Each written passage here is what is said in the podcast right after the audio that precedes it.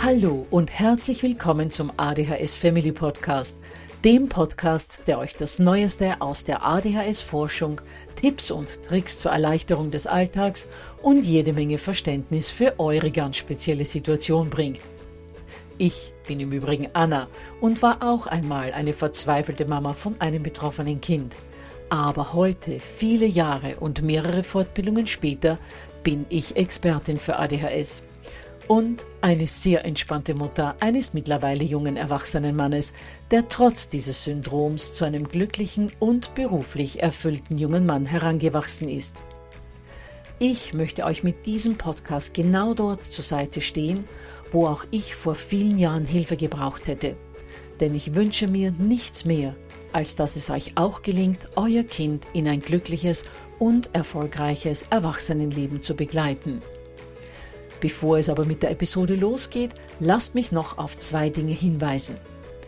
Punkt 1. Ich spreche in meinem Podcast immer nur von ADHS, weil das in der Fachwelt so üblich ist.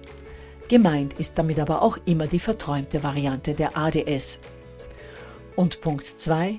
Die Werbungen, die im ADHS Family Podcast geschaltet werden, dienen der Finanzierung von Projekten, die der gesamten ADHS Community zugutekommen – denn sie werden für die Produktion von Erklärvideos für Kinder oder für das familiäre Umfeld, für die Informationsweitergabe an Pädagogen, Diagnostiker und Ärzte sowie für spezielle ADHS-Projekte herangezogen.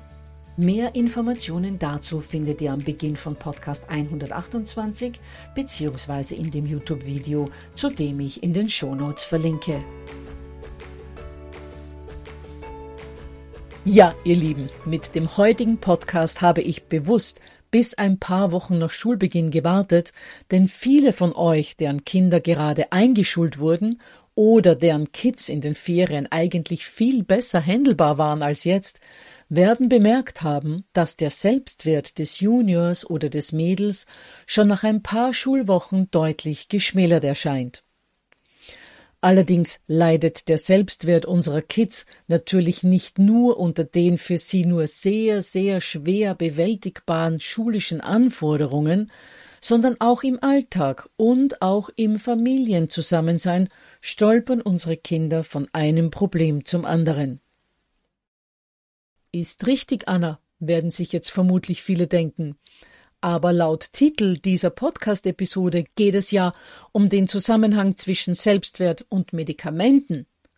Ich frage mich aber gerade, was der Selbstwert von meinem Kind mit einer Medikamentengabe zu tun hat. Nun, Eltern, die ihren Kindern bereits länger Medikamente geben, werden die Antwort auf diese Frage bestimmt schon ahnen. Aber ich will natürlich nicht vorgreifen und das Pferd nicht von hinten aufzäumen, sondern euch diesen Zusammenhang Schritt für Schritt näher bringen. Bevor es aber losgeht, lasst mich euch noch sagen, wie ihr zum PDF zu dieser Folge kommt. Ihr könnt euch alles, was ich euch heute erzähle, unter www.adhshilfe.net slash Selbstwert runterladen und natürlich verlinke ich zum PDF auch in den Show Notes. Außerdem möchte ich für diejenigen unter euch, die nicht alle Podcast-Episoden kennen, noch darauf hinweisen, dass es bereits mehrere Folgen zum Thema Medikamente für mein Kind gibt. Das sind die Nummern 1 bis 4, 10 bis 12 und für den einen oder anderen mag auch Nummer 6 interessant sein, denn darin geht es um Alternativen zu Medikamenten. Und da wir heute eines der wichtigsten Themen in der Begleitung unserer betroffenen Kinder beleuchten, möchte ich euch noch kurz meine eigene Einstellung zum Thema Medikamente mitgeben, damit ihr wisst, wie ihr meine Informationen in dieser Episode einzuordnen habt. Ich selbst habe zu Beginn meiner ADHS-Mama-Karriere zu jenen Müttern gehört, die wie Tausende und Abertausende andere Eltern auch Angst vor Medikamenten hatten. Und deshalb wollte ich meinem Kind diese allseits verpönten Tabletten, vor denen immer wieder gewarnt wurde und wird, nicht geben. Noch dazu, wo wir eine Familie sind, in der nur biologisch gegessen wird, die Küche absolut plastikfrei ist und so gut wie jede Erkrankung und jedes gesundheitliche Problem mit Homöopathie, chinesischen Kräutern und ähnlichem behandelt wird. Und so traf ich dann gemeinsam mit meinem Mann vor 15 Jahren die Entscheidung, auch in der Begleitung unseres Sohnes mit ADHS auf Medikamente zu verzichten. Müsste ich diese Entscheidung aber heute nochmals treffen, vor allem unter Berücksichtigung des heutigen Forschungsstandes und mit meinem heutigen Wissen, wäre unser Kind mit 100%iger Sicherheit medikamentös unterstützt worden. Diesen kurzen Abstecher in unser Privatleben habe ich deshalb vorausgeschickt, damit ihr all das, was ich euch heute mitgeben möchte, auch richtig einordnen könnt. Das heißt, die Ausführungen zum Zusammenhang zwischen Selbstwert und Medikation kommen also nicht von jemandem, der immer gleich nach der Tablette ruft. Gut, dann werfen wir zunächst mal einen Blick darauf, wie sich der Selbstwert bei Kindern und Jugendlichen entwickelt. Schon in der Kindheit wird der Grundstein für einen gesunden Selbstwert gelegt. Den größten Einfluss darauf haben die Eltern, Bezugspersonen, die ständig mit dem Kind zu tun haben, dann natürlich auch die Erzieher und die Lehrer und schließlich auch die Freunde des Kindes. Gut, so viel zu den Menschen, die den Selbstwert eines Kindes am meisten beeinflussen. Nun aber zu den Voraussetzungen, wie sich ein guter Selbstwert entwickelt. Um einen guten Selbstwert zu entwickeln, müssen Kinder zunächst mal lernen, ihre Gefühle wahrzunehmen und auch darüber nachdenken zu können. Das heißt, sie müssen ein Bewusstsein für ihre Gefühle entwickeln, müssen erkennen können, was sie spüren, welche Emotionen gerade in ihnen arbeiten, in ihnen wirken.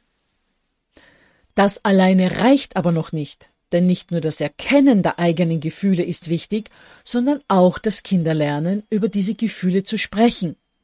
Das heißt, sie brauchen Übungsgelegenheiten dazu, ihr Inneres zum Ausdruck zu bringen. Dabei könnt ihr euer Kind auf zwei Arten und Weisen unterstützen. Punkt 1 könnt ihr euren Nachwuchs bei entsprechenden Gelegenheiten fragen, was in ihm vorgeht was ihn bewegt und wie er sich fühlt. Ihr könntet zum Beispiel sagen Ach Gott, mein Schatz, du siehst aber heute wirklich traurig aus. Magst du mir sagen, was gerade los ist mit dir? Und dann wird nur zugehört, so weit wie möglich nicht unterbrochen, nichts mit euren eigenen Worten reininterpretiert, sondern ihr lasst euer Kind einfach nur reden. Und wenn dann nichts mehr kommt, dann könnt ihr natürlich auch was zu dem sagen, was euch euer Kind gerade erzählt hat. Und zum Zweiten könnt ihr, so oft sich die Gelegenheit dazu bietet, versuchen, die Gefühle, die ihr bei eurem Kind wahrnehmt, für euer Kind in Worte zu fassen. Also zum Beispiel, indem ihr sagt, Oh weh, ich habe das Gefühl, dass du gerade so richtig unglücklich darüber bist, dass du Zoff mit Jakob hattest. Ich merke, du bist gerade den Tränen nahe und würdest am liebsten losweinen. Das tut mir so leid für dich, mein Schatz. Komm mal her und hol dir eine dicke Umarmung. Mit beiden Strategien lernt euer Kind, dass man Gefühle nicht zu verdrängen braucht und sie auch nicht ignorieren sollte, weil sie vielleicht unbequem sind sondern dass man sie unbedingt zum Ausdruck bringen soll, kann und darf. Und es erfährt noch etwas durch solche Momente. Euer Kind lernt, dass es wichtig genug ist, dass ihr euch mit seinem Innenleben befasst. Und so stärkt dieses Nachfragen beim Kind, wie es sich fühlt, beziehungsweise dieses in Worte fassen der Gefühle des Kindes, seinen Selbstwert und es gibt eurem Spross unendlich viel Sicherheit und das wohlige Gefühl, da ist jemand, der mich versteht. Ein weiterer Punkt, der für die Ausbildung eines gesunden Selbstwertes wichtig ist, ist Loben. Allerdings muss man da vorsichtig sein, wie und was man lobt. Zunächst mal sollte das Lob authentisch sein. Das heißt, man sollte jetzt nicht übertrieben Kleinigkeiten loben, sondern nur Dinge, die man selbst wirklich toll und lobenswert findet.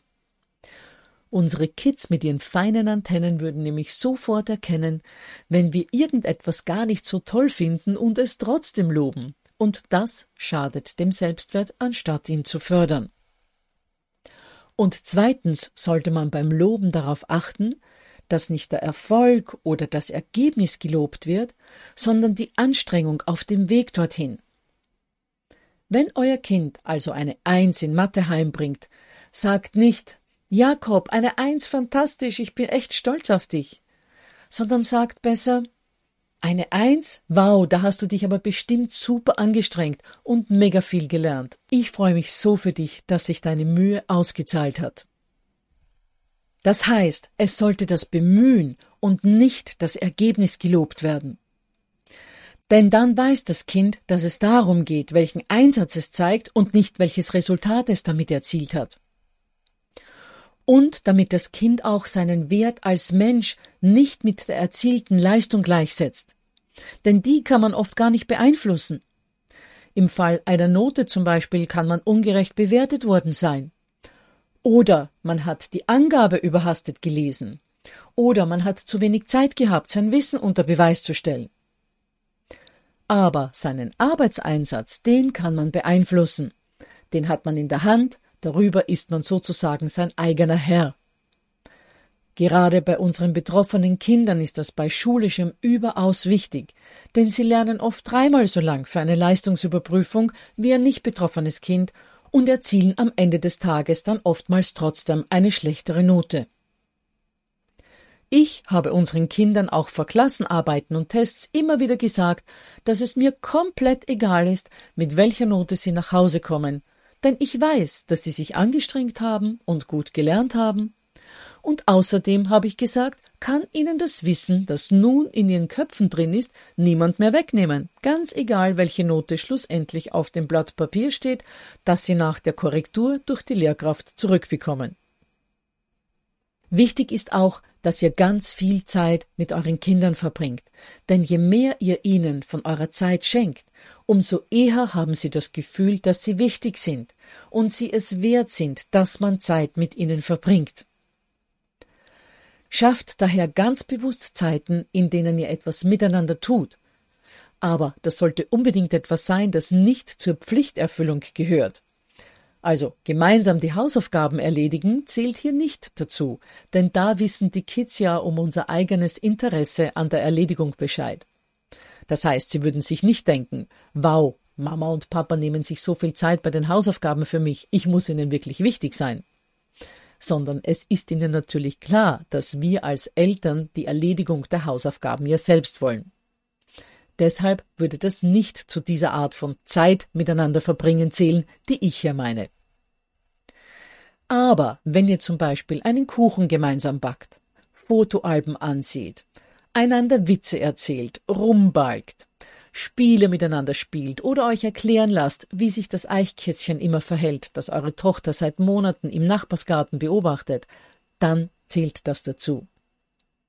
Egal was ihr tut, Hauptsache ihr verbringt Qualitätszeit miteinander, denn das zeigt eurem Kind, dass es wichtig und interessant genug ist, dass ihr mit ihm Zeit verbringen möchtet.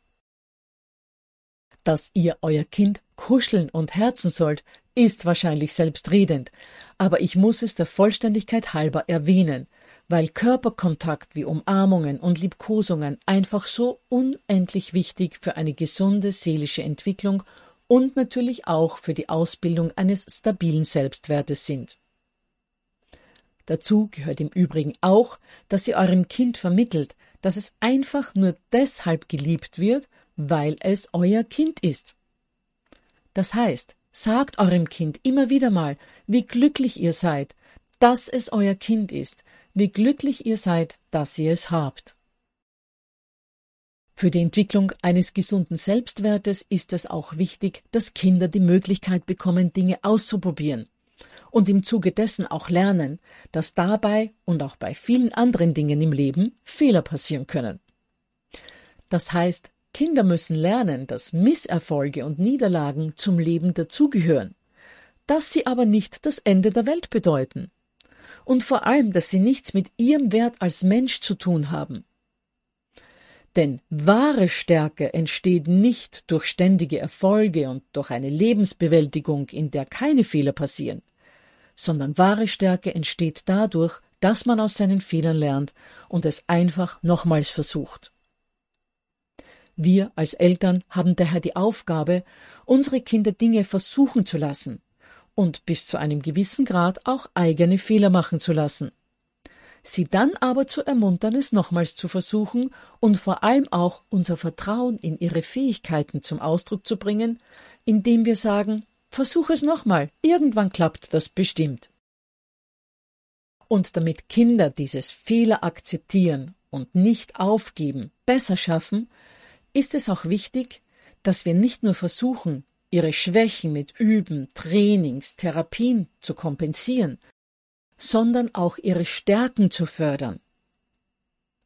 Soll heißen, dass wir zum Beispiel nicht nur Konzentrationstraining mit ihnen machen, um ihre Konzentrationsspanne zu erhöhen, oder mit ihnen lesen zu üben, damit sie flüssiger lesen können, sondern es ist auch wichtig, Kindern viele Gelegenheiten zu geben, ihre Stärken auszubauen und ihnen bewusst zu machen, was sie alles können. Denn bei verschiedenen Dingen nicht nur gut, sondern sehr gut oder sogar außergewöhnlich gut zu sein, erhöht das Selbstbewusstsein und fördert den Selbstwert. Und das gibt wiederum Mut, den Schwächen ins Auge zu blicken, keine Angst vor Versagen zu haben und auch Dinge in Angriff zu nehmen, bei denen man weniger gut ist und wo auch immer wieder mal was schief läuft. Vereinfacht gesagt, wenn euer Kind ein Supersportler oder eine tolle Sängerin ist, gebt ihm Gelegenheit, das zu perfektionieren. Dann wird es als schlechter Leser oder weniger begabte Mathematikerin weniger Berührungsängste mit der ungeliebten Tätigkeit haben, weil Versagen leichter verkraftet wird. Ja, und natürlich gibt es noch vieles mehr, das man tun kann, um den Selbstwert eines Kindes zu festigen, aber lasst mich nun zur anderen, sehr traurigen Seite der Selbstwertentwicklung kommen, und das sind all jene Dinge, die den Selbstwert abbröckeln lassen oder sogar schwer schädigen und in manchen Fällen auch völlig zerstören.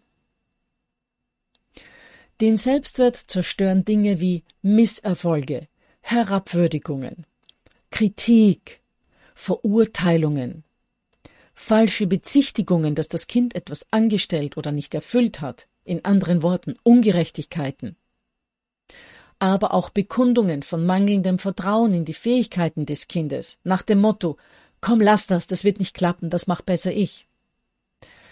Und schließlich untergräbt auch das Überbehüten bzw. Überbeschützen in Bezug auf potenzielle Gefahren auf lange Sicht den Selbstwert eines Kindes. Viele von euch werden bei jedem einzelnen Punkt dieser Aufzählung jedes Mal innerlich genickt haben und geistig einen fetten Haken dahinter gesetzt haben.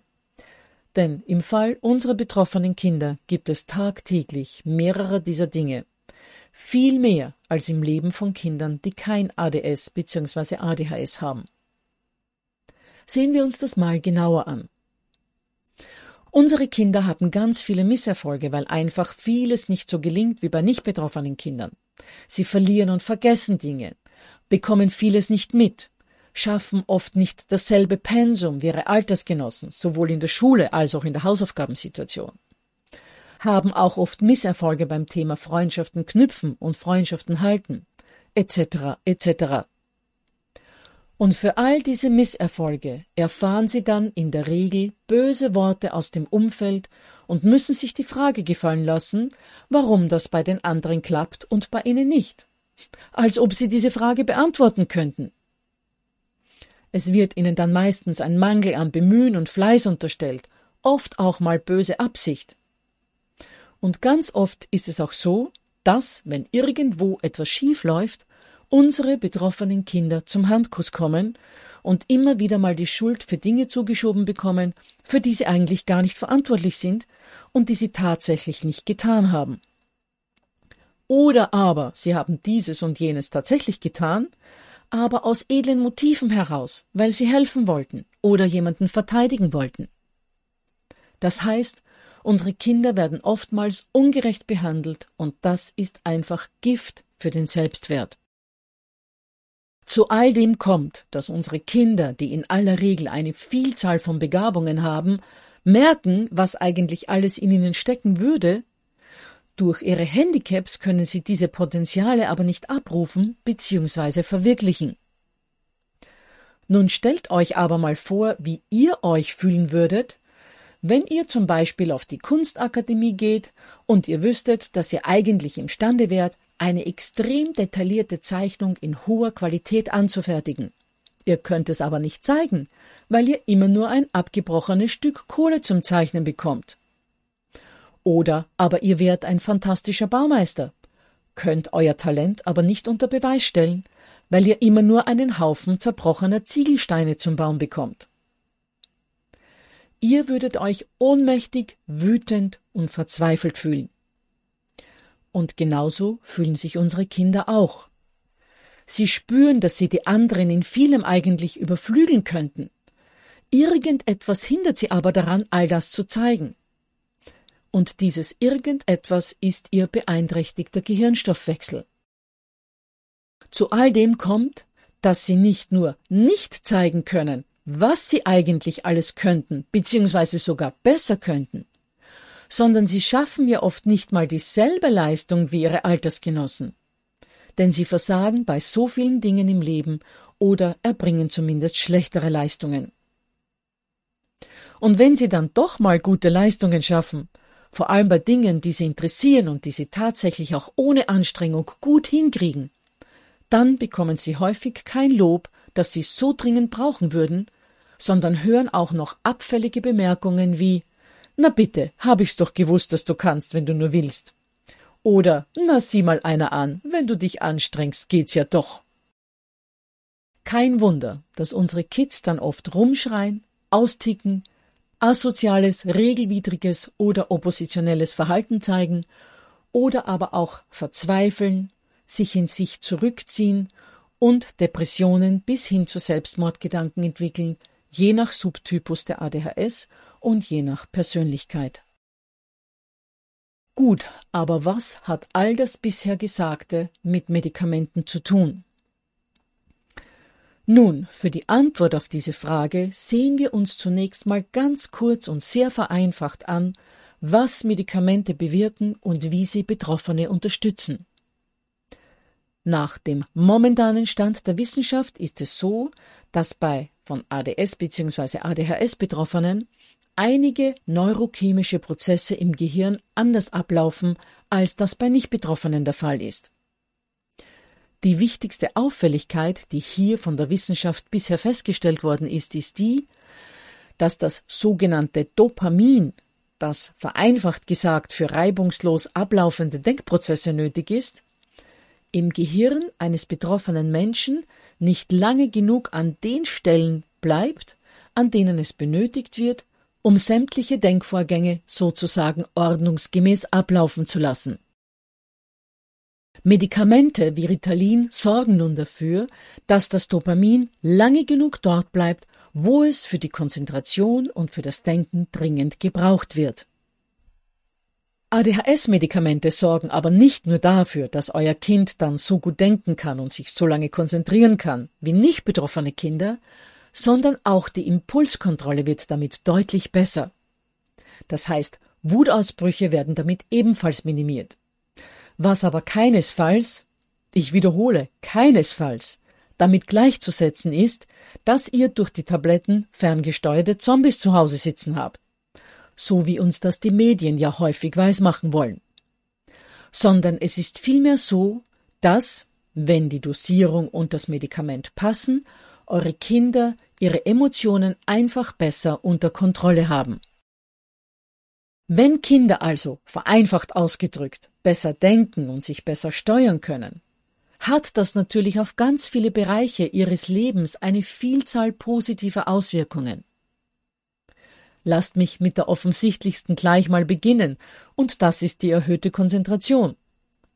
Dadurch sind natürlich zunächst mal bessere Leistungen in der Schule möglich, da dem Lehrer viel länger zugehört werden kann, Arbeitsaufträge besser erfüllt werden können, bei Klassenarbeiten bessere Ergebnisse erzielt werden können.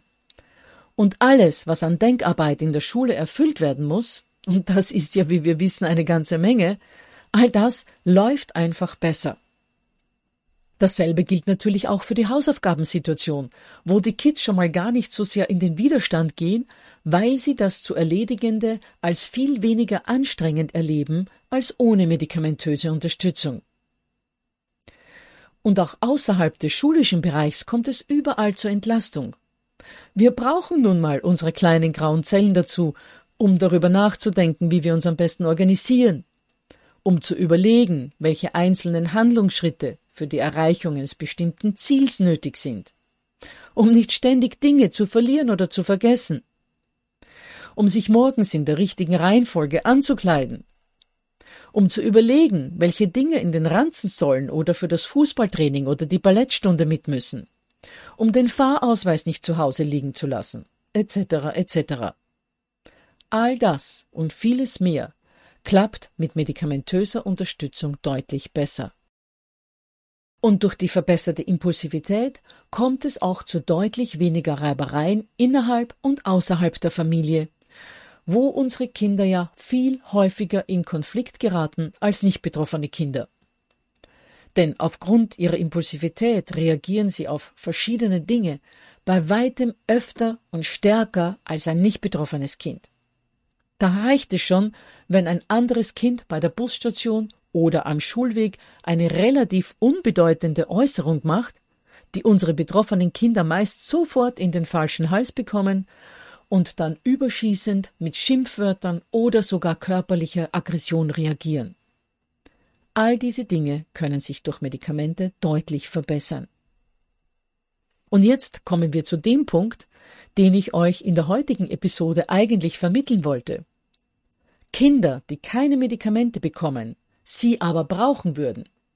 Und glaubt mir, die überwiegende Mehrheit der Kinder mit ADHS bzw. ADS braucht Medikamente.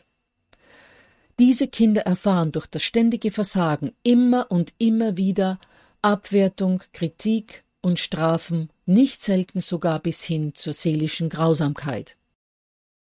Würden diese Kinder aber medikamentös unterstützt werden, gäbe es bei weitem weniger Situationen, in denen sie in Anführungsstrichen nicht so funktionieren, wie das die anderen eigentlich und auch sie selbst erwarten würden, und in denen sie dann eben aufgrund dieses Nichterfüllens von Erwartungen wieder runtergemacht werden.